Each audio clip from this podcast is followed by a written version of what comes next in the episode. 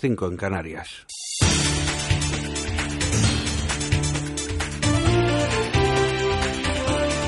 Noticias en Onda Cero.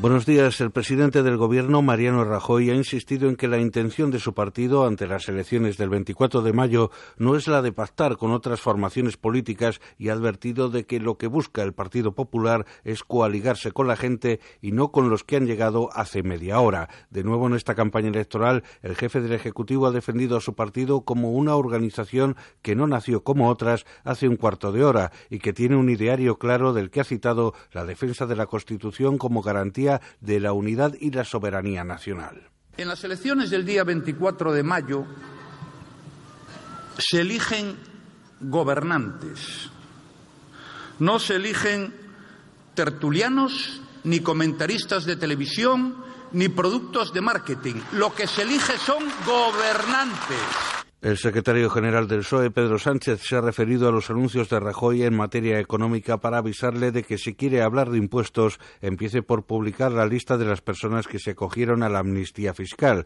la conocida como lista de la vergüenza. En una casi llena plaza de toros de Valencia, con 12.000 personas, según la organización, el líder del PSOE ha aludido al anuncio de la bajada de impuestos del IVA para restarle valor. Mirad, amigos, eh, habéis escuchado ayer al, señor Rajoy, que, fue el que dijo, que fue el que dijo que, que no iba a subir el IVA y en cuanto llegó al gobierno subió el IVA, pues ahora anuncia que va a bajar el IVA. Cuerpo a tierra que viene Rajoy hablando de impuestos. ¿Eh? Mirad, el líder de Podemos, Pablo Iglesias, se ha dirigido directamente a los militantes socialistas para pedirles que en las elecciones del próximo 24 de mayo voten a su partido. En el mitin central de la campaña electoral de Podemos en Alicante, Iglesias ha apelado al voto socialista después de explicar que ha visto a Pedro Sánchez cambiar el discurso y recordar cómo socialistas y populares reformaron juntos el artículo 135 de la Constitución y cómo los socialistas han votado en numerosas ocasiones con el PP en el Parlamento europeo. El presidente de Ciudadanos, Albert Rivera, ha descartado cualquier pacto a nivel municipal con los partidos nacionalistas catalanes porque considera que no respetan los principios democráticos y no va a pactar con los que quieren romper el país. Rivera ha emplazado a socialistas y populares a recuperar el espíritu de la transición y a volver a la política con mayúsculas de los pactos y los consensos. Mientras tengamos a gente sentada en una institución cuyo principal objetivo es romper el país, levantar fronteras y salir de España y de Europa, mm, no podemos llegar a acuerdos. Con los demás hablaremos. Hablaremos porque somos demócratas y porque tenemos que gobernar y tenéis que gobernar vosotros, muchos de vosotros, vuestros municipios o las autonomías de España.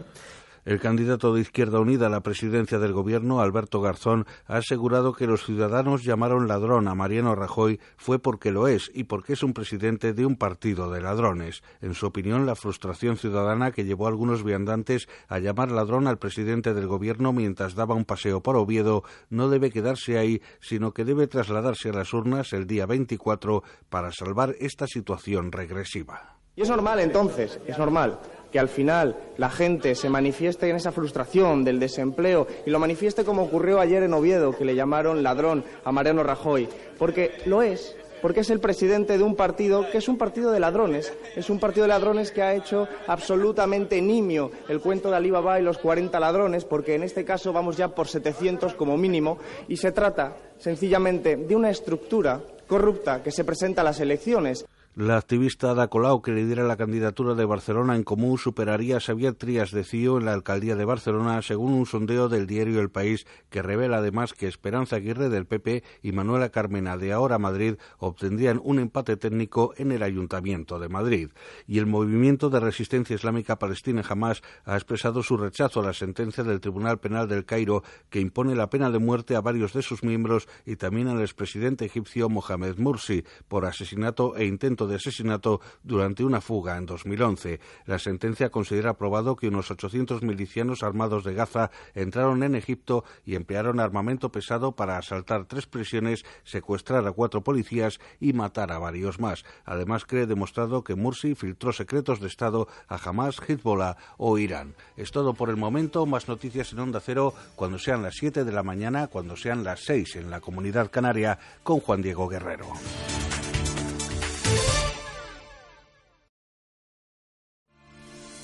Te doy mi palabra, Isabel Genio. La pregunta del oyente fiel. La gran, eh, nuestro premio, que es... Bueno, pues eh, una maravillosa noche para dos personas en media pensión, una maravilla, gracias a Alquimia y Objetivo Allí Bienestar. uno se va, mm, aunque no te invite. La respuesta, Manuela. Es un reloj, no marques las horas.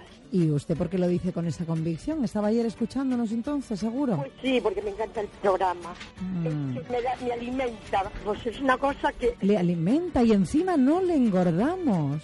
Esto es maravilloso, sin efecto secundario. Te doy mi palabra. Sábados y domingos desde las 8 de la mañana con Isabel Genio. Te mereces esta radio. Onda Cero, tu radio.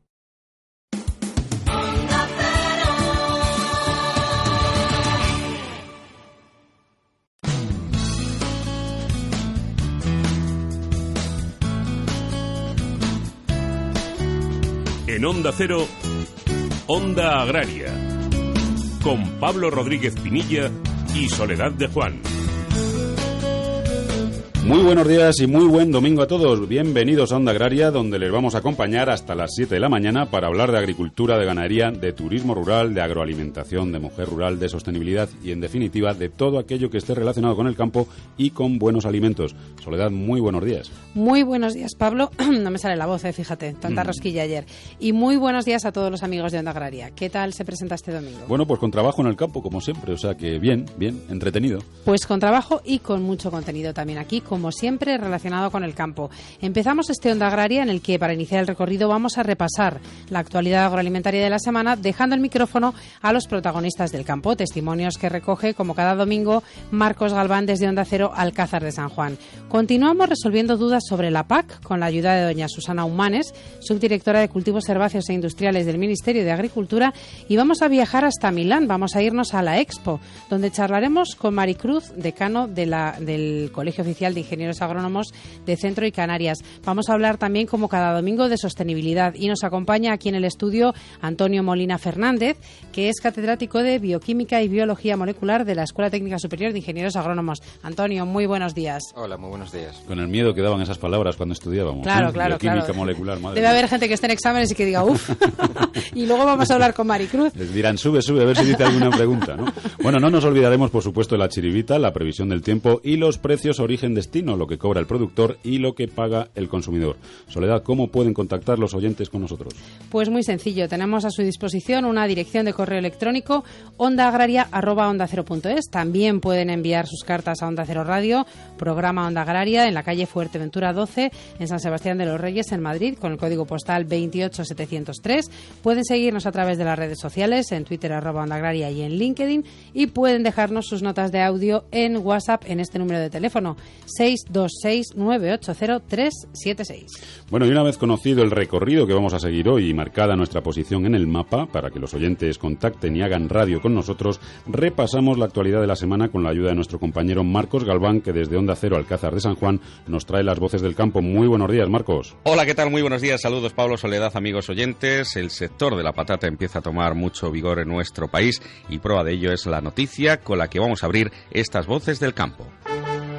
Gobierno y sector dan los primeros pasos para crear la ansiada interprofesional de la patata. Representantes del Magrama, de los productores y de la distribución se reunieron para abordar la creación de una interprofesional del sector de la patata y tratar de mejorar su situación, según ha informado fuentes del sector. A la reunión asistieron el director general de Industria Agroalimentaria del Ministerio, Fernando Burgaz, representantes de la Federación Española de Frutas y Hortalizas, FEPEX, y el resto de organizaciones agrarias de nuestro país. Como presidente del Comité de Patata de FEPEX, así valoraba la noticia para Onda Cero José Ramón Aguado. Nosotros eh, entendemos que, que, bueno que es un sector que ha estado total y absolutamente desasistido, pero porque está muy desorganizado el sector en sí y ahora es cuando bueno pues parece ser que por unas u otras causas pues vamos empezando a, a, a estar un poco más organizados y a ir caminando todos en una misma dirección.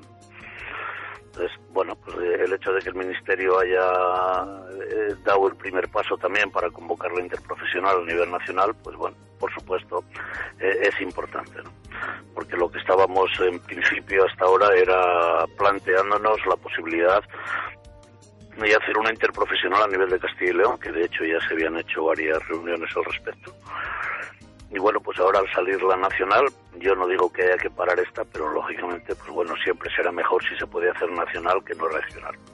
Más cosas, los algodoneros advierten de que se movilizarán si no se autoriza el uso de tidiazurón. El responsable de algodón de UPA Andalucía y vicepresidente del grupo de trabajo de este cultivo en Copa Cogeca, Francisco Javier Fernández, ha asegurado que todo el sector llegará hasta el final, incluidas las movilizaciones, si el gobierno no autoriza el uso de tidiazurón, un defoliante eh, que Fernández ha asegurado en una entrevista. Los productores eh, lo han tomado eh, como la única alternativa para abrir adecuadamente las cápsulas de algodón.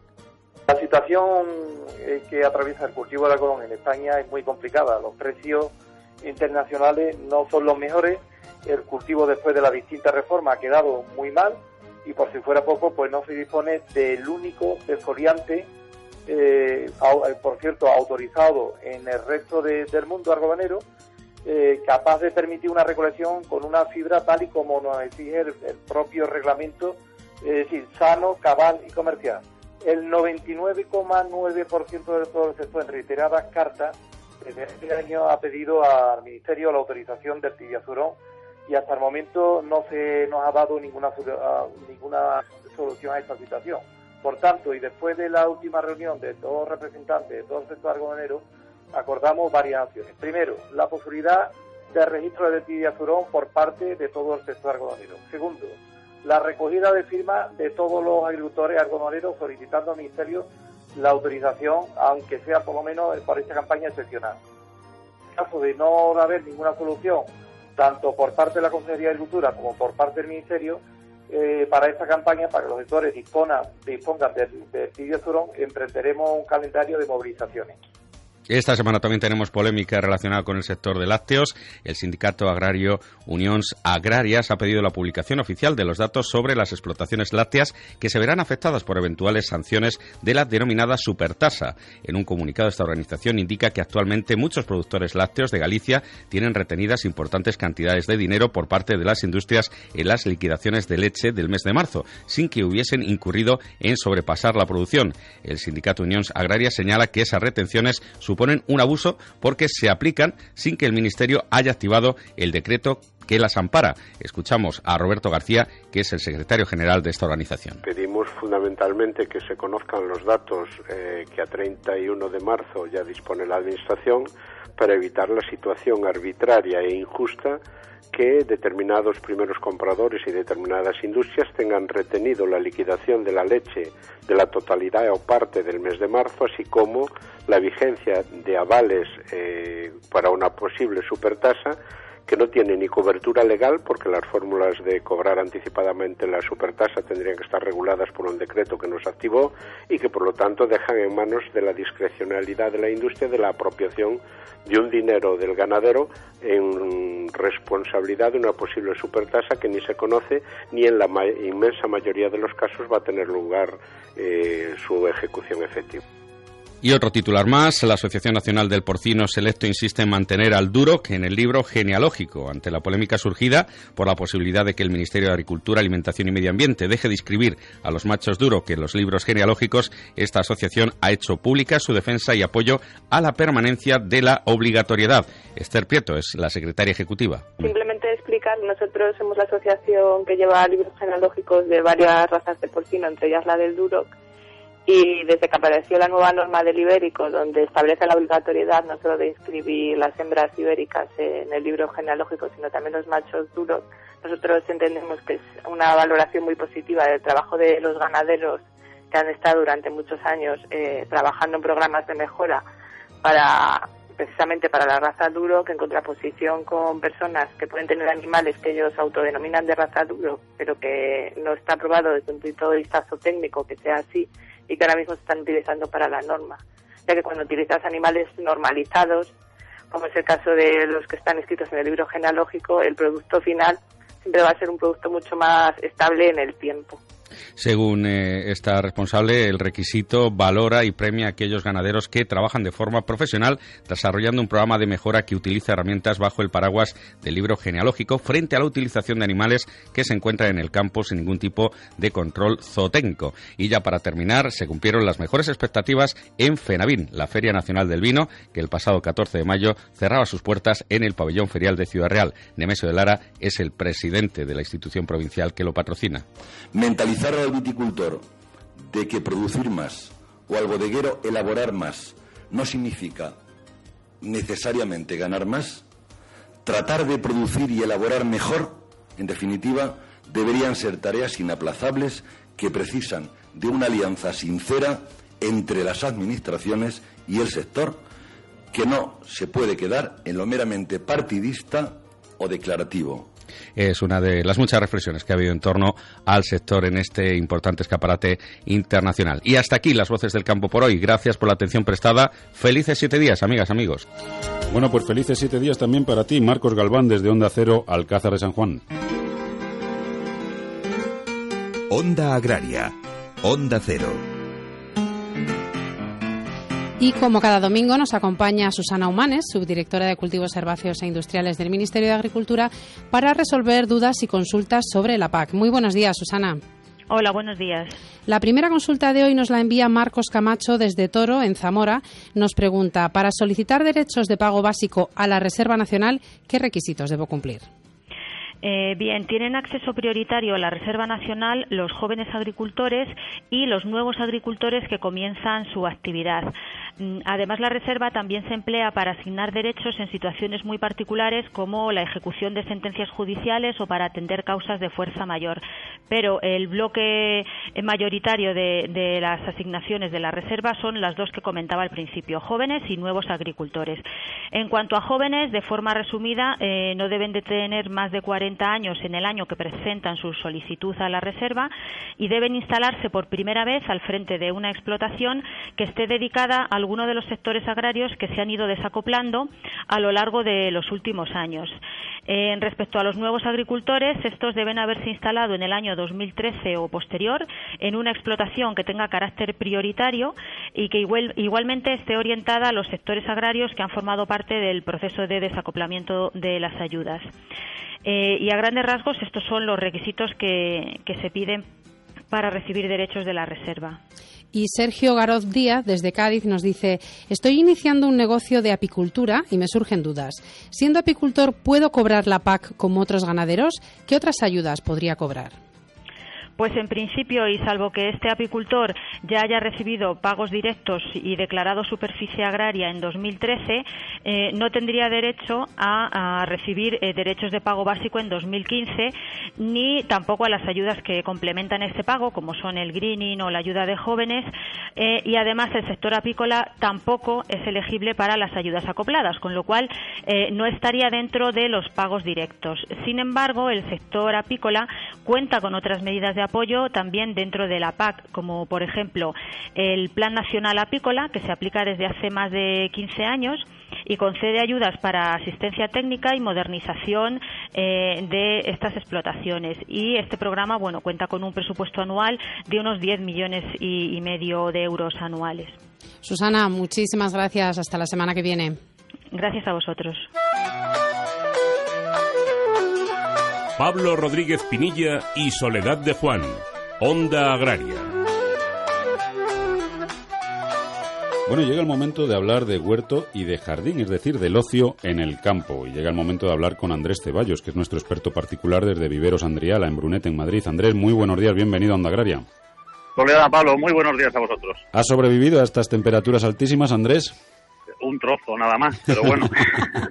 ¿Y, tu huerto? ¿Y tu huerto, que es el que nos preocupa pues, hoy? Eh, eh, mi huerto lo, ha pasado fatal, nuestros jardines los lo están pasando fatal y bueno, gracias a que hemos sido muy previsores anteriormente y hemos tenido unas plantas muy saludables, pues están soportándola, unos mejor que otros, pero pero bueno, y luego estos días que además de este intenso calor ha hecho un aire fuerte, caliente, que lo deseca todo, en fin, triste, mejor no verlo, era mejor verlo por las mañanas que por las tardes. Sí, porque además yo, yo soy de los que opina que estos calores en agosto se aguantan bien porque la planta está, bueno, pues eh, mentalizada, es como yo, ¿no? A mí no me gusta nada el calor, pero en agosto y en julio no me queda más remedio, pero un día de 40 grados en el mes de mayo me sienta enormemente mal, ¿no?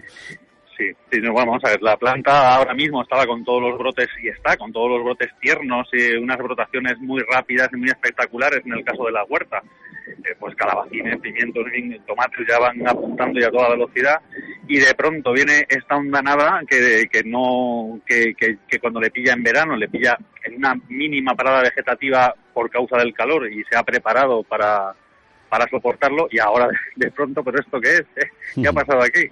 Entonces, bueno, eh, aparte de, como decíamos antes, tener, intentar tener la planta siempre en todo momento lo más sana posible, lo mejor regada posible y lo mejor drenada posible, hay cosas que sobre todo no debemos hacer ahora. Es decir, mm, si nos acordamos de que no hemos regado lo suficiente, hay que regar un poquito, pero no podemos encharcarlo, porque entonces, además de la que están sufriendo por porque porque están por los calores, pues les mojamos, les empapamos, no les dejamos respirar las raíces y causamos más daño que otra cosa. Es, es preferible regar en pequeñas diócesis, pero pero pero estar atento.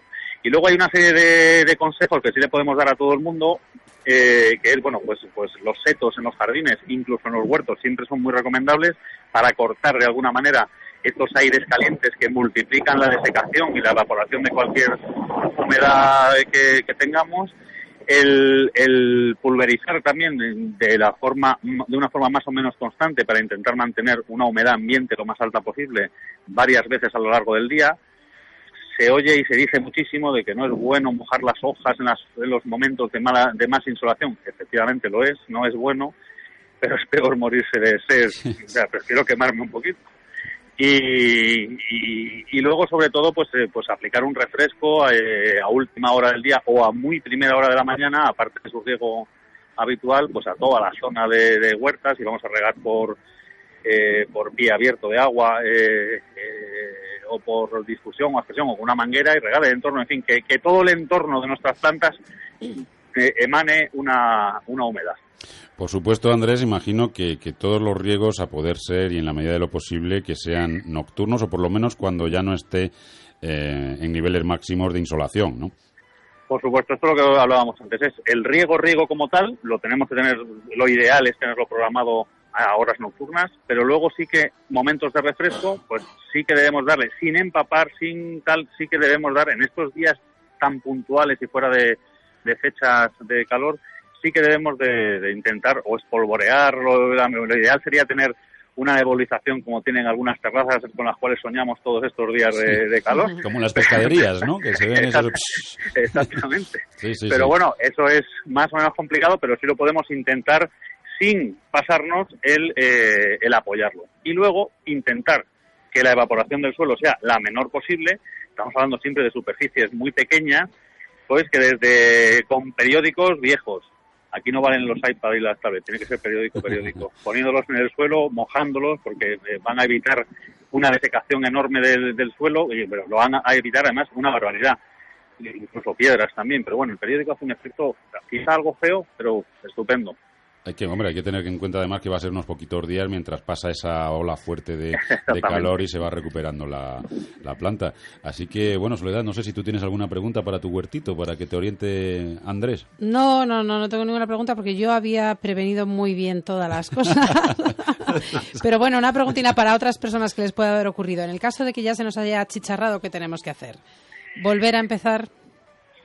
Bueno, podemos intentar, si son macetas, intentar sumergirlas en, en agua, eh, sumergirlas en un cubo lleno de agua, sacarlas, dejar que escurra todo, es decir, que se empape bien el sustrato, pero que no se quede el agua ahí. Es decir, vamos a intentar volver a humectar absolutamente toda la zona de raíces, pero sin que se quede el agua atascada. Si es en el suelo, tendremos que confiar en que hicimos un buen sistema de drenaje en su momento y regar copiosamente y dejar que la tierra eh, vaya eh, repartiendo el agua y no, no seguir encharcando el terreno. Pero es la única de las poquitas cosas que podemos hacer. Aparte de esto, la semana que viene, que si Dios quiere, habremos pasado esta, esta ola, pues sí podemos hacer una fumigación con, con abonos eh, solubles de, que, que, actúan por vía foliar, que se absorben por las hojas, pues es, al final es darles unas eh, inyecciones de vitaminas para, para pasar el susto. Bueno, pues justo el que tiene Soledad con su huertito achicharrado. Andrés, tendrías que verle la cara mientras anotaba todo lo que, lo que decías. No hagas ni caso, bueno. Andrés, está en perfecto estado. Bueno, pues Andrés Ceballos, una vez, una vez más, muchísimas gracias por estos consejos que aplicaremos para, para proteger a nuestro huerto, a nuestro jardín, a nuestra terraza, a nuestras macetas de estas altísimas temperaturas y no tener que, que volver a comprar semillas o volver a, a trasplantar. Andrés, un abrazo hasta la semana que viene. Un fuerte abrazo. Onda Agraria. Onda Cero.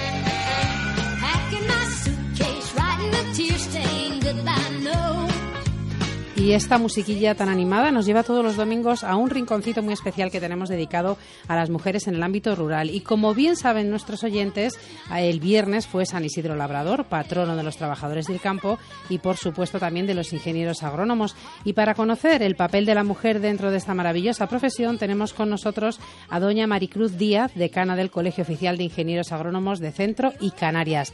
Maricruz, muy buenos días, bienvenida a Onda Agraria. Hola, buenos días, ¿cómo estás? Buenos días, Maricruz. ¿Dónde te encontramos, Maricruz?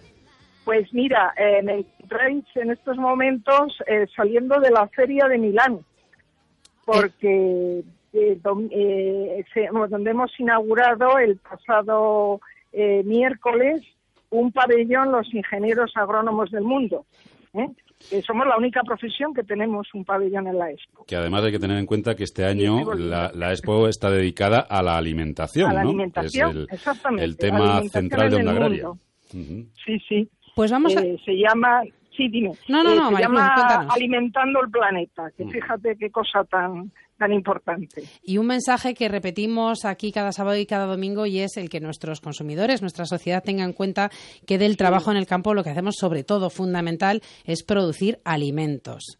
Es una labor estratégica. ¿Cómo ha cambiado la labor de, del ingeniero agrónomo y bueno y de la ingeniera agrónoma? Hay muchas en el, en el mercado, hay muchas por allí por la expo. Sí, sí, sí, sí, hay muchas. Hay una proporción.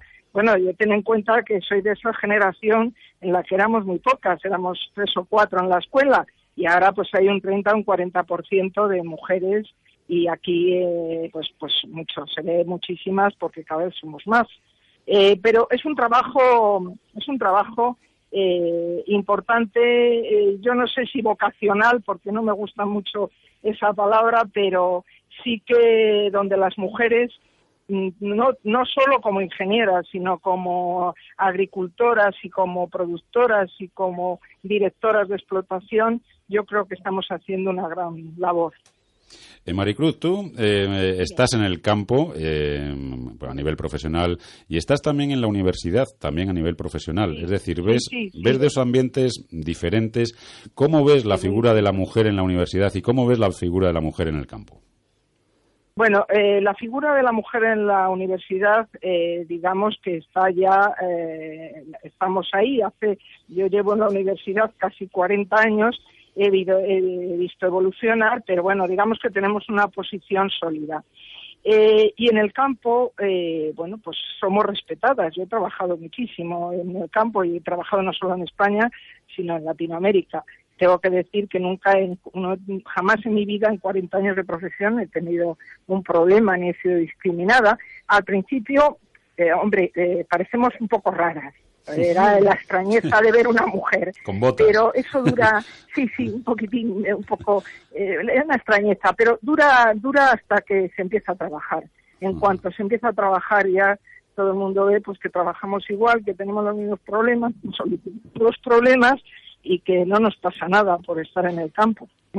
Aquí en, en- pues, desaparece. En este rinconcito que, que dedicamos los domingos a la mujer en el ámbito rural, solemos hablar mucho con, con mujeres, tanto del ámbito rural como urbano, que un día, por circunstancias de la vida, deciden dedicarse, deciden irse a vivir a un pueblo y, y establecer allí su actividad económica. Muchas veces, además, son eh, tremendamente aventureras, eh, con muchísima imaginación y, sobre todo, pues eh, generar riqueza y empleo ¿no? en el medio rural y establecer allí sus familias. Sí, son muy valientes y además lo hacen muy bien. Y muy Porque- positivas. eh, siempre, siempre. Positivas y además, sí, sí. Tenemos los pies en la tierra. Eh, las mujeres es una porque si no estamos perdidas. Y entonces, eh, no solamente eh, son positivas, sino que además eh, tienen conocimiento, o sea, y, y tienen ganas y tienen ilusión. Y yo, vamos, he visto poquísimas que hayan fracasado. Bueno, Maricruz, vamos a aprovechar que te tenemos en Milán. ¿Qué nos puedes decir de ese stand de ingenieros agrónomos? Bueno, mira, eh, ha sido precioso. Eh, es un stand eh, no modesto, muy bien hecho por un arquitecto italiano eh, que tiene una mesa redonda que se llama la Mesa de la Democracia y está cubierto por un gran nogal, que es el que, digamos, da sombra a la democracia, porque aquí en este stand hay un principio que sin alimentos no hay democracia. Entonces, o sea, los pueblos que no comen, que tienen que preocuparse de comer, no pueden pensar en libertad o en democracia. Entonces, eh, los agrónomos hemos querido poner una enorme mesa redonda que está cubierta con un árbol que da sombra, que acoge y que ayuda a la democracia porque está produciendo alimentos. Pues Maricruz, tenemos también, vaya, ya nos has puesto más deberes. Tenemos un viaje pendiente, menos mal que tenemos tiempo por delante para ir a esa ciudad impresionante y para, y para ver la expo. Sí, porque es preciosa. ¿eh? Eh, y además este pabellón va a ser muy realista, porque a veces la Expo, claro, un país como Italia, pues hay mucho glamour de comida y de tal. Y aquí va a haber eh, pues más tecnología, más más realidad, más plenarnos con la realidad de la producción. Así que estaremos encantados. ¿eh? Pues ah, para allí aquí. tenemos una cita entonces obligada. Maricruz Díaz, decana del Colegio Oficial de Ingenieros Agrónomos, que disfrutes tu viaje. Espero que puedas disfrutar también unos días de darte una vueltecita por allí y seguimos Sí, aquí ya, en Onda Agraria. ya vuelvo, ya vuelvo mañana, ya enseguida Bueno, vuelvo. un beso. Bueno, Buen viaje, un Maricruz. a todos. ¿eh? Muchas gracias. Un Hasta saludo. pronto, hasta pronto. Gracias, adiós. Pablo Rodríguez Pinilla y Soledad de Juan. Onda Agraria.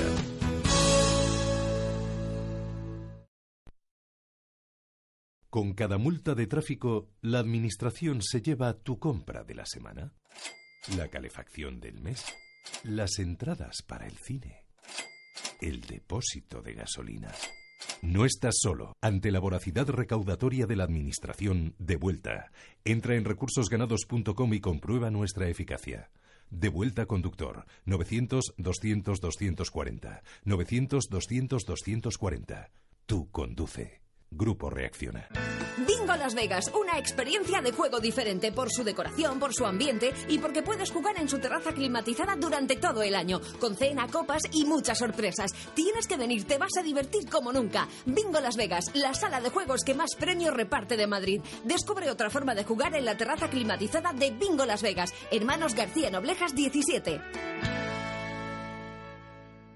Alquiler. Acción de alquilar. Negocio por el que se cede una cosa a una persona durante un tiempo a cambio de una rentabilidad. Seguro. Adjetivo, que es cierto, libre y exento de todo peligro o riesgo. Si piensa en alquilar, ya sabe. Alquiler seguro. 902 37 57 77. Alquiler seguro. 902 37 57 77. Es el momento de cambiar los muebles de su oficina. Por eso en Mercaoficina disponemos de dotaciones completas tanto en muebles como en sillería para que usted pueda dar un aire nuevo a su oficina acorde con el impulso económico en el que estamos y con los mejores precios. Mesa 1,60 por 80 más cajonera más silla giratoria ergonómica por tan solo 90 euros. Infórmese en el 91 875 1050, 91 875 1050 y en mercaoficina.es. ¿Sabes qué es reformadísimo? Es disfrutar la reforma integral de tu vivienda o local. Conéctate a reformadísimo.es.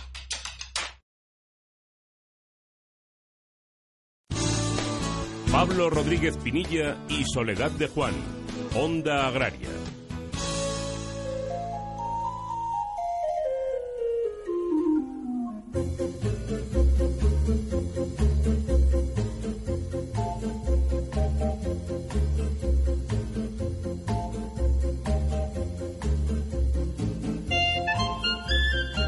Bueno, pues aquí estamos de vuelta en Onda Agraria. Recuerden que pueden contactar con nosotros a través del correo electrónico ondaagraria.onda0.es y que pueden seguirnos a través de Twitter, arroba Onda Agraria, a través de LinkedIn y que pueden dejarnos sus mensajes de voz a través de las notas de audio de WhatsApp en el 626-980-376. 626-980-376. Y además lo queremos conocer todo. Tiene que ser mensajes cortitos, pero que nos digan de dónde son, qué producción hay en esa zona, qué dudas tienen sobre un determinado producto. Queremos saberlo todo. Así que, Soledad, por otro lado, ¿cómo contactan o cómo escuchan los oyentes el programa en Internet? Muy sencillito, solamente tienen que entrar en www.ondacero.es, buscar programas, pinchar en Onda Agraria y seleccionar el día que quieren escuchar o descargarse. Bueno, y mientras tanto, aquí en Onda Agraria estamos en la Chiribita, el concurso semanal donde ofrecemos una agrocuriosidad y planteamos una pregunta sobre ella. La semana pasada, ¿cuál era? Sí, la semana pasada preguntábamos por qué cambiaba de color la verdura cuando la hervíamos y la respuesta correcta era porque la clorofila se pasaba, se convertía en feofitina. Y la ganadora, la más rápida, a las 6 y 39 fue Marisa Linares desde Turégano en Segovia. Fueron rápidos pero no tanto Beatriz Pose desde Alpedrete en Madrid, Encar Oliver Ortega desde Guadasuar en Valencia, María Eugenia Gómez desde Madrid, Ángel Hernández desde Don Benito en Badajoz, Gonzalo Díaz desde Madrid, Pedro Villandres Robles desde Barcelona, José Ángel Pérez Mediavilla desde San Sebastián, Juan Ramón Tortosa desde Granada y Miguel Ángel Viejo García desde Tres Cantos en Madrid. Así que para Marisa, para Turégano en Segovia, va esa botella de vino a Rayán Selección. Bueno, y recordar que solamente podemos decir los 10 primeros concursantes que acierten, eso sí, y que animamos a todos nuestros oyentes a que participen. Y por supuesto, agradecemos a los que ya lo hacen. Soledad, ¿tú duermes bien? ¿Te gustaría dormir mejor? Bueno, pues siempre una ayudita viene bien. Bueno, siempre, ya sabes que siempre se ha dicho que, que la alimentación pues corre un papel juega un papel importante en, en el poder dormir bien, sobre todo por la noche. Pero vamos a, vamos a escuchar precisamente cómo el consumo de ciertos alimentos nos puede ayudar a dormir. Los nutrientes que favorecen la liberación de reguladores relacionados con la sensación de relajación, melatonina y serotonina fundamentalmente, inducen el sueño. De ahí que haya alimentos que tienen una acción directa sobre esta sensación. Si lo que quiere es dormir bien, se aconseja ingerir alimentos ricos en triptófano, un aminoácido esencial necesario para la formación de melatonina y serotonina.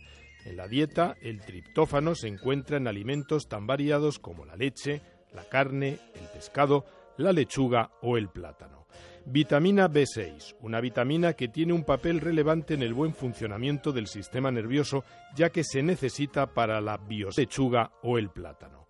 Vitamina B6, una vitamina que tiene un papel relevante en el buen funcionamiento del sistema nervioso, ya que se necesita para la biosíntesis de la serotonina. Esta vitamina se encuentra fundamentalmente en sardinas y boquerones, si hablamos de pescado, y en nueces, lentejas y garbanzos. Magnesio. Este mineral equilibra el sistema nervioso central por su ligera acción sedante y favorece el impulso nervioso. Un mineral que está presente en el cacao, los frutos secos, la avena, el maíz y la soja, entre otros alimentos. También se recomienda la ingesta de hidratos de carbono para dormir bien, pues estimulan la secreción de insulina, que es una hormona que aumenta la disposición del triptófano para formar serotonina. Entre los alimentos ricos en hidratos de carbono destacan unos muy conocidos, el pan, el arroz, la pasta y las patatas. Bueno, pues la verdad, Soledad, como siempre, curioso. Yo a mí, por ejemplo, los ga- garbanzos me dan sueño a la hora de comer, pero por la noche la verdad es que no, no me da mucho sueño. Pero bueno, eso es una, una cuestión mía, no sé. Es que garbanzos por la noche, Pablo. No son muy recomendables. No es lo más Aunque recomendable. Bueno, ¿qué pregunta les hacemos a nuestros Una oyentes? pregunta muy sencillita. ¿La lechuga nos puede ayudar a conciliar el sueño? Onda agraria arroba onda cero punto es. Onda Agraria. Del 29 al 31 de mayo se celebra la Feria Narcenatur 2015, todo para la caza, la pesca y la naturaleza en Cangas del Narcea, Asturias. Exposiciones, conferencias, actividad comercial, perros de rastro, pesca sin muerte, además mercado romano, enclave natural, pasacalles, todo tipo de actividades para todas las edades. Los días 29, 30 y 31 de mayo te esperamos en Narcenatur 2015, la Feria de la caza, la pesca y la naturaleza en Cangas del Narcea, Asturias. Pablo Rodríguez Pinilla y Soledad de Juan. Onda Agraria. Y vamos a, llegamos ahora a nuestra sección de agrosostenibilidad y vamos a hablar, que tenemos aquí con nosotros en el estudio, con don Antonio Molina Fernández, catedrático de Bioquímica y Biología Molecular de la Universidad Politécnica de Madrid y cofundador de Plant Response Biotech. Antonio, muy buenos días de nuevo. Muy buenos días. Hablamos en esta sección de sostenibilidad en el campo. Mm, Este término de sostenibilidad muchas veces muy amplio. ¿A qué nos referimos con sostenibilidad en la producción agraria? Pues eh, la sostenibili- sostenibilidad eh, debe ser el, objetivo al que tenemos que, llegar en la producción agraria de, de tal manera que eh, podamos mantener la producción con el objetivo de dar respuesta a las necesidades de alimentación, como ya ha mencionado Maricruz en, en la intervención anterior, pero eh, haciendo que esta producción no tenga un impacto negativo ni sobre la fauna ni sobre la flora, sobre todo la flora silvestre, principalmente también sobre los suelos, ya que este año es el año del suelo, y eh, no tenga tampoco un impacto eh, sobre las aguas subterráneas, acuíferos, etcétera. Es decir, que los productos fitosanitarios que utilizamos, los eh, nutrientes que utilizamos y que son necesarios para la productividad agrícola, eh, no tengan un impacto negativo ni y estos residuos eh, sean eh, biodegradables en la medida de lo posible. Un reto complicado, Antonio, pero ¿hacia dónde están yendo las investigaciones ahora mismo? Pues esto es un reto muy difícil, pero sí que es cierto que eh, la mejora del conocimiento del funcionamiento de las plantas, tanto eh, la- los nuevos datos sobre los genomas de las plantas, cómo eh, funciona los mecanismos de regulación de los genes de- que están en estos genomas y sobre todo los nuevos datos sobre la fisiología de las plantas, lo que nos permiten es desarrollar nuevas soluciones que eh, permitan mejorar la sostenibilidad de la producción agrícola. Por ejemplo, para traducírselo a las personas que desconocen un poco esta parte tan, tan técnica de esta fisiología vegetal, por ejemplo, en mi grupo de investigación y también en la empresa realizamos, es eh, conocer en profundidad cómo las plantas se defienden frente a estas situaciones de estrés, es decir, cómo las plantas perciben esta subida de temperaturas en un momento que no es el, esperado. Y eh, una vez que conocemos cómo se producen estos eh, mecanismos de resistencia, podemos identificar moléculas que producen las propias plantas que se producen con el objetivo de defenderse mejor frente a estas situaciones de estrés. Si nosotros somos capaces de identificar estas moléculas, las podemos producir, poner en un bote y aplicar a las plantas en una situación eh, de preemergencia o incluso con un mecanismo preventivo. De tal manera que las plantas van a estar en alerta frente a una situación de estrés y cuando se produce esa situación de estrés, como es un incremento de las temperaturas, la respuesta y la, de las plantas va a ser mucho más eficiente y por lo tanto el impacto sobre eh, la fisiología y la producción va a disminuir sustancialmente. Es decir, que si conocemos cómo funcionan los mecanismos de resistencia frente a infecciones y a eh, situaciones de alta temperatura, sequía, salinidad, podemos identificar nuevos mecanismos de, de resistencia y nuevas moléculas que producen las plantas o los microorganismos que están en contacto con ellas que formuladas de manera adecuada se pueden utilizar en la productividad agrícola y eso es lo que nosotros estamos haciendo en la empresa Plan Response Biotech. Pero entonces estamos yendo a, un, eh, a una agricultura a la carta, por decirlo de alguna manera, o sea, eh, buscando en esa planta precisamente esas propiedades que nos van a permitir optimizar luego el resto de recursos y las circunstancias que acompañen a su crecimiento. Pues yo creo que eh, una de las cosas interesantes de la aproximación que nosotros estamos realizando es que lo primero que nos hemos planteado es identificar aquellas moléculas o aquellos mecanismos de resistencia que son comunes al mayor número de cultivos posibles, por una cuestión obvia en cuanto a rentabilidad de los productos que se, se puedan comercializar. Pero una vez que eh, conocemos las generalidades y desarrollamos la tecnología para conocer las generalidades, el poder ir a los casos particulares es muy importante. Y de hecho, nosotros eso es lo que hacemos. Es decir, nosotros hemos desarrollado un producto que está en el mercado, que se llama Stemicol, que comercializa una empresa que se llama Lida Plant Research. Y este producto sabemos que funciona en todos los cultivos. Pero luego tienes que par- particularizar el tratamiento en cada, en cada cultivo. Y si eso se hace bien, al final la eficacia mejora sustancialmente eh, y la productividad agrícola también. Eh, Antonio, estamos cerca de descubrir mm, eh, algún mecanismo que revolucione la agricultura de arriba abajo, es decir, un mecanismo, por ejemplo, que haga que las plantas, voy a lo exagerado, ¿no? No necesiten ni gota de agua y de forma que, por ejemplo, se pudiera cultivar en el desierto. No me refiero a este caso, que evidentemente, o de forma, lamentablemente, no, no, no creo que esté cerca ni sé, si- ni sé si es viable. Pero algún otro que sí esté cerca que cambie toda la mentalidad que tenemos ahora. Bueno, yo creo que estamos ante una auténtica revolución tecnológica y, me- como de- decimos eh, cuando estás en un seminario, me alegra que me hagas esa pregunta.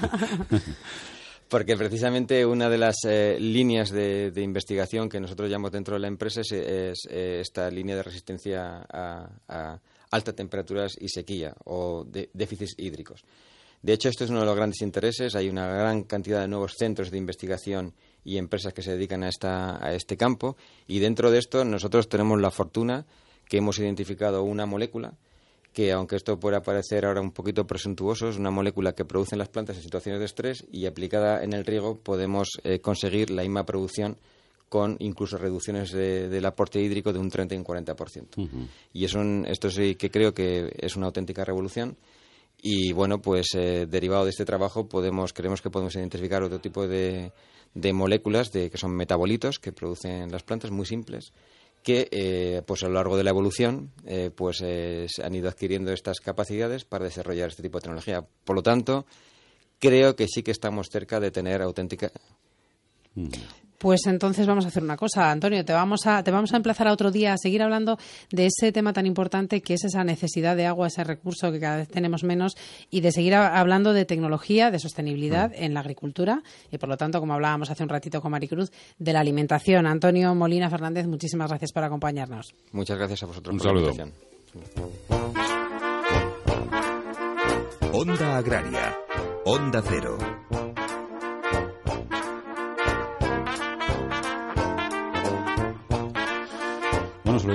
La- nuestro próximo protagonista precisamente es la sandía, ya lo anunciamos la semana pasada. ¿Tú crees que necesitará mucha, poca agua? Pues eh, de la sandía tenemos muchos datos muy interesantes y la sandía Bueno, te no es la fruta con más agua. Yo no me cosas. resisto, aunque formalmente hemos despedido a An- Antonio ante el micrófono, pero le tenemos aquí, todavía no se ha ido. Antonio, ¿necesita mucha agua la sandía?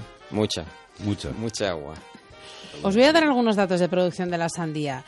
En el mundo se producen 105.372 millones de kilos de sandía.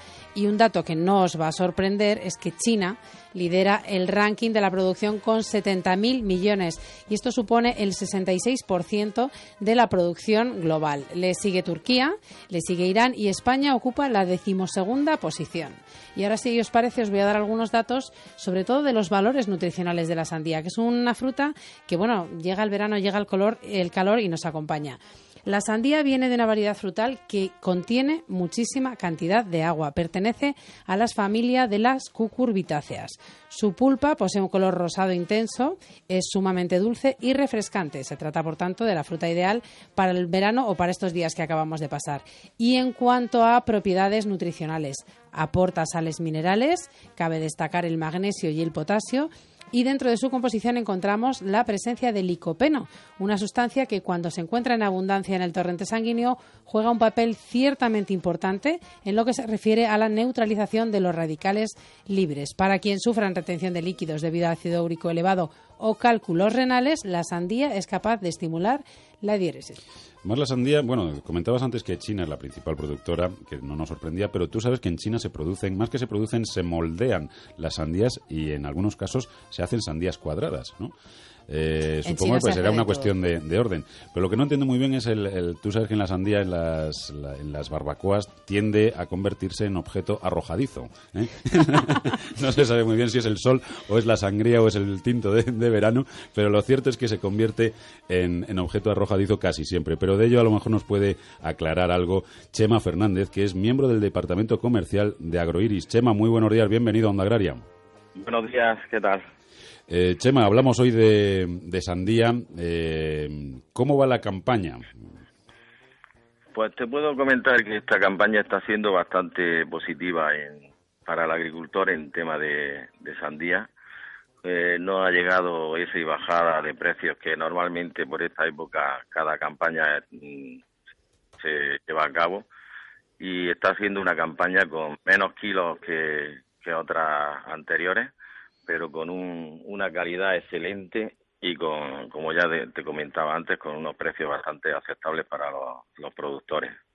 Eh, estas temperaturas que tenemos estos días, que hemos tenido concretamente esta semana pasada, ¿cómo afecta a la campaña de, la sandía? Me imagino, si es por lo menos como en otros productos, eh, concentrará bastante azúcar, es decir, es probable que consigamos sandías más, más dulces, pero a efectos de, de adelantar la, la cosecha, de poner en el mercado la, más producto, ¿cómo, ¿cómo se comporta? Mira, la sandía, para la sandía la temperatura es fundamental tanto a nivel de productividad como tanto a nivel de venta. En España el consumo de sandía es normal, eh, siempre es parejo con temperatura alta y mediana, pero en Europa, en casi la mayoría de Europa, es una religión las temperaturas. Si hace frío, si hace mal tiempo, no consumen. No hay forma de que consuman sandía. Si hace buena temperatura, es una locura, es algo que, que ya te digo que es fundamental en el tema de venta y en el tema de producción, pues lo mismo. Si la sandía tiene temperatura alta, pues tiene mucha más rapidez en, en su crecimiento y influye muchísimo. Bueno, otro de los, de los asuntos que a mí me, llama la atención, me, llama la atención en, el mundo de la sandía son las sandías sin pepitas. Pero yo tengo que decir una cosa, no sé si es experiencia mía o es que es así, pero a mí me gustan más las sandías con pepita porque creo que son más sabrosas. No sé si es casualidad las que me han tocado a mí o no. Yo estoy contigo, yo estoy contigo. Eh, la verdad que el mercado, el mercado, eh, ahora mismo tenemos un problema en estas fechas. El mercado ha demandado tanto producto de sin pepita que ahora conseguir sandías con semilla en esta fecha es harto complicado, ¿sabes? Está muy complicado. Hay muy poca porque se han puesto ya, ya vamos al mercado con variedades nuevas y la mayoría de la producción que tenemos en este momento es todo sin pepita. Aunque yo soy partidario de que la sandía con semilla tiene mucho mejor sabor, pero bueno, hay que buscar la rentabilidad para el productor. Sí, sí, y luego al final pues hacerla también atractiva para, para el consumidor, ¿no? Si el consumidor demanda, demanda eso pues por múltiples motivos, pues al final lógicamente la, la producción tiende a, tiende a ello. Bueno, pues hasta aquí nuestro recorrido por, por la producción de, de sandía. Chema Fernández, miembro del Departamento Comercial de Agroiris, muchísimas gracias por habernos acompañado y que continúe bien la, la campaña. Muy bien, eso es lo que hace falta y animar a la gente a que siga consumiendo sandía, que es muy, muy importante. Pues un saludo, muchas gracias. Venga, buenos días, hasta luego. ¿A ti te gusta la sandía, Soledad? Tú eres más de melón, ¿no? Alguna vez que, que hemos comido, yo creo que eres más de melón. Yo soy más de melón, pero me gusta mucho la sandía y creo que es muy bueno que los niños se acostumbren y coman sandía. Claro que sí, es muy refrescante y es una fruta muy, muy rica, ya lo hemos visto, con importantes valores nutricionales. La verdad es que a mí me gusta mucho la, la sandía, una buena sandía. Yo creo que es de las cosas más refrescantes en, en verano. ¿eh? Yo tenía un amigo que cuando llegábamos pues del campo a pues, pues a tomar un café o algo, él no se tomaba ni un café ni un refresco de cola, ¿eh? para no decir marcas, ni, ni una cerveza. Él se tomaba una sandía, un, trozo de sandía eh, hecho trocitos y tomaba la sandía. Y la verdad es que eh, le iba le iba francamente bien y es refrescante. Pero bueno, Soledad, producto para la semana que viene. Pues para la semana que, viene podíamos hablar, que lo comentamos ayer, de un producto muy importante tanto a nivel productivo como a nivel de alimentación, que es la almendra.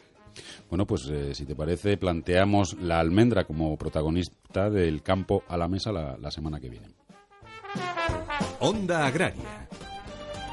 Del 29 al 31 de mayo se celebra la Feria Narcenatur 2015, todo para la caza, la pesca y la naturaleza en Cangas del Narcea, Asturias. Exposiciones, conferencias, actividad comercial, perros de rastro, pesca sin muerte, además mercado romano, enclave natural, pasacalles, todo tipo de actividades para todas las edades. Los días 29, 30 y 31 de mayo te esperamos en Narcenatur 2015, la Feria de la caza, la pesca y la naturaleza en Cangas del Narcea, Asturias. Pablo Rodríguez Pinilla y Soledad de Juan. Onda Agraria. Bueno, ya a puntito de terminar el programa, nos queda por conocer el pronóstico del tiempo para la semana próxima, una tarea que ya sabemos todos eh, es cuestión, es la parcela de Jorge Ron. Jorge, muy buenos días, buen, Hola, buenos bienvenido. días, Soledad y Pablo. Yo un cordial saludo a todos nuestros amigos amantes del campo en general. Pues eh, empezamos el fin de semana o terminamos el fin de semana con pocas nubes. Estas solo afectan ya a la zona de Baleares y un poco al Pirineo. La nubosidad está disminuyendo hoy domingo en la zona del Cantábrico más oriental, aunque estas llovinas eh, que se están produciendo, se producirán esta tarde de forma intermitente, irán cesando ya que la jornada eh, termina y empieza la semana bajo las altas presiones. Tendremos el anticiclón de las Azores, se mete en el continente europeo, la borrasca se sitúa sobre Italia, con lo cual los vientos del este solo empezarán a provocar nubosidad de estancamiento en la vertiente mediterránea, pero prácticamente sin precipitaciones, nubes de tipo bajo que se irán quedando en la zona de Murcia, Andalucía Oriental, en la zona de Ceuta, Melilla, donde hay las nubes de cara al lunes y sobre todo el martes van a ser algo más abundantes, soplando vientos fuertes del este en toda la zona del estrecho. En el Cantábrico tendremos nubes durante el lunes, pero en general, más que nada nieblas a primeras horas, con esas nubes bajas que podrán mantener el cielo poco visible, pero será una jornada de ausencia de precipitaciones. De cara al martes aumenta algo la nubosidad en el Cantábrico y es que cambia la situación meteorológica según avance la semana. Entra una masa de aire frío que para el miércoles llegará a la zona del Cantábrico, producirá un notable descenso de las temperaturas y precipitaciones. Lloverá ya con frecuencia e intensidad de cara al miércoles en Galicia, en el Cantábrico, tormentas en Castilla y León y temperaturas que bajan en el resto de la península, que de cara al jueves ese descenso va a ser más acusado. Ya se extenderá prácticamente también a Castilla y León, donde la actividad tormentosa se irá quedando al margen la vertiente mediterránea, donde la nubosidad será escasa, pero las temperaturas inferiores incluso a las normales para esta época del año. Hemos pasado de una semana muy calurosa a otra bastante fresca, ya que de cara al próximo viernes esa actividad tormentosa va a generalizarse, el aire frío entra en la península y tendremos tormentas generalizadas. Terminará el fenómeno de cara al próximo fin de semana, de nuevo con altas presiones y pasando esta época. Pues la verdad, Jorge, un mes de mayo terrorífico eh, en lo meteorológico para nuestros cultivos.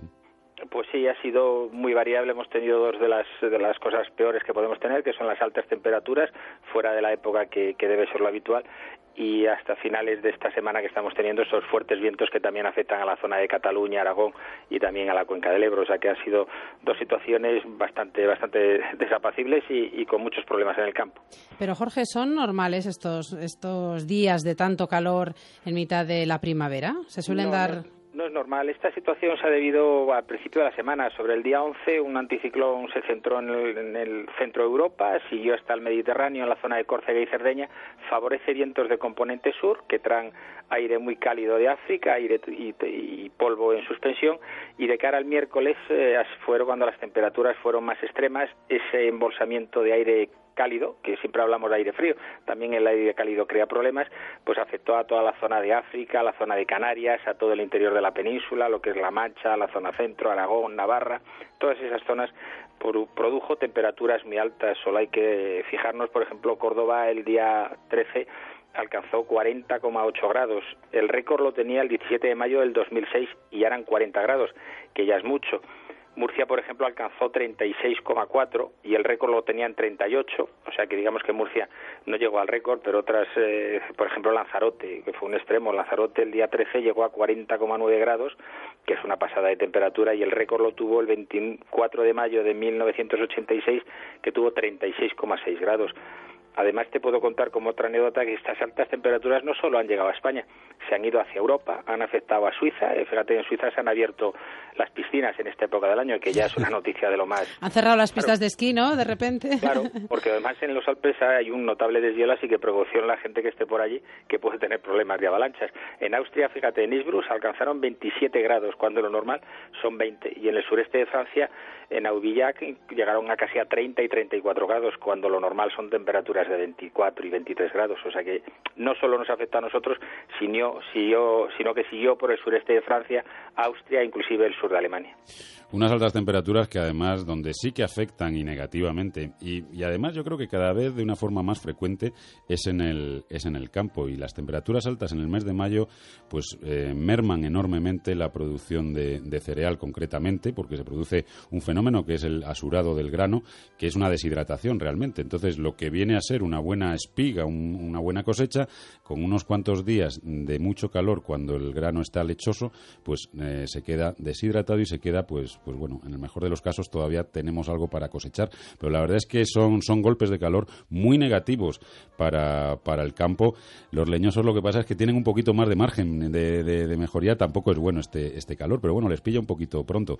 Pero, pero es cierto que a los cultivos herbáceos les, les afecta muy negativamente y lo que venía a ser una buena cosecha, insisto, pues se queda en, en- en nada prácticamente. Bueno, ahora la semana que viene, como hemos comentado, bajan las temperaturas, no será un problema de temperaturas. Vamos a ver si la inestabilidad, la actividad tormentosa a finales de semana no nos crea más problemas. La verdad es que el trabajo en el campo es muy complicado y los agricultores hay que hacerles, hacerles un monumento. Bueno, pues aquí estamos en Onda Agraria para recordarlo. Jorge, hasta la semana que viene. Un abrazo. Hasta luego.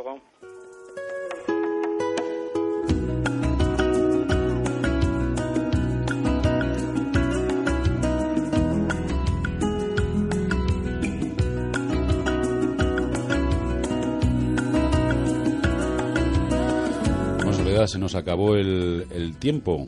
Óscar Aguilera estuvo en el control técnico a los mandos de la empacadora. Ayer segamos, hoy empacamos, ya lo dijimos la semana pasada. Como siempre nos despedimos con buena música, Soledad.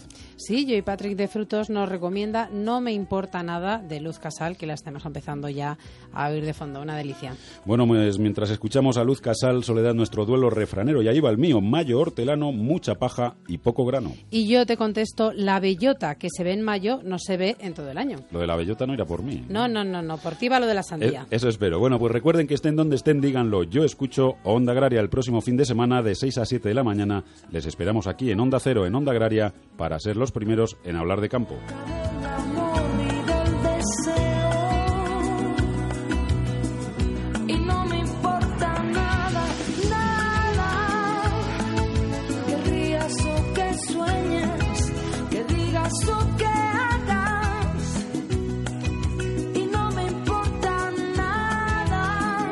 Onda Agraria. Onda Cero.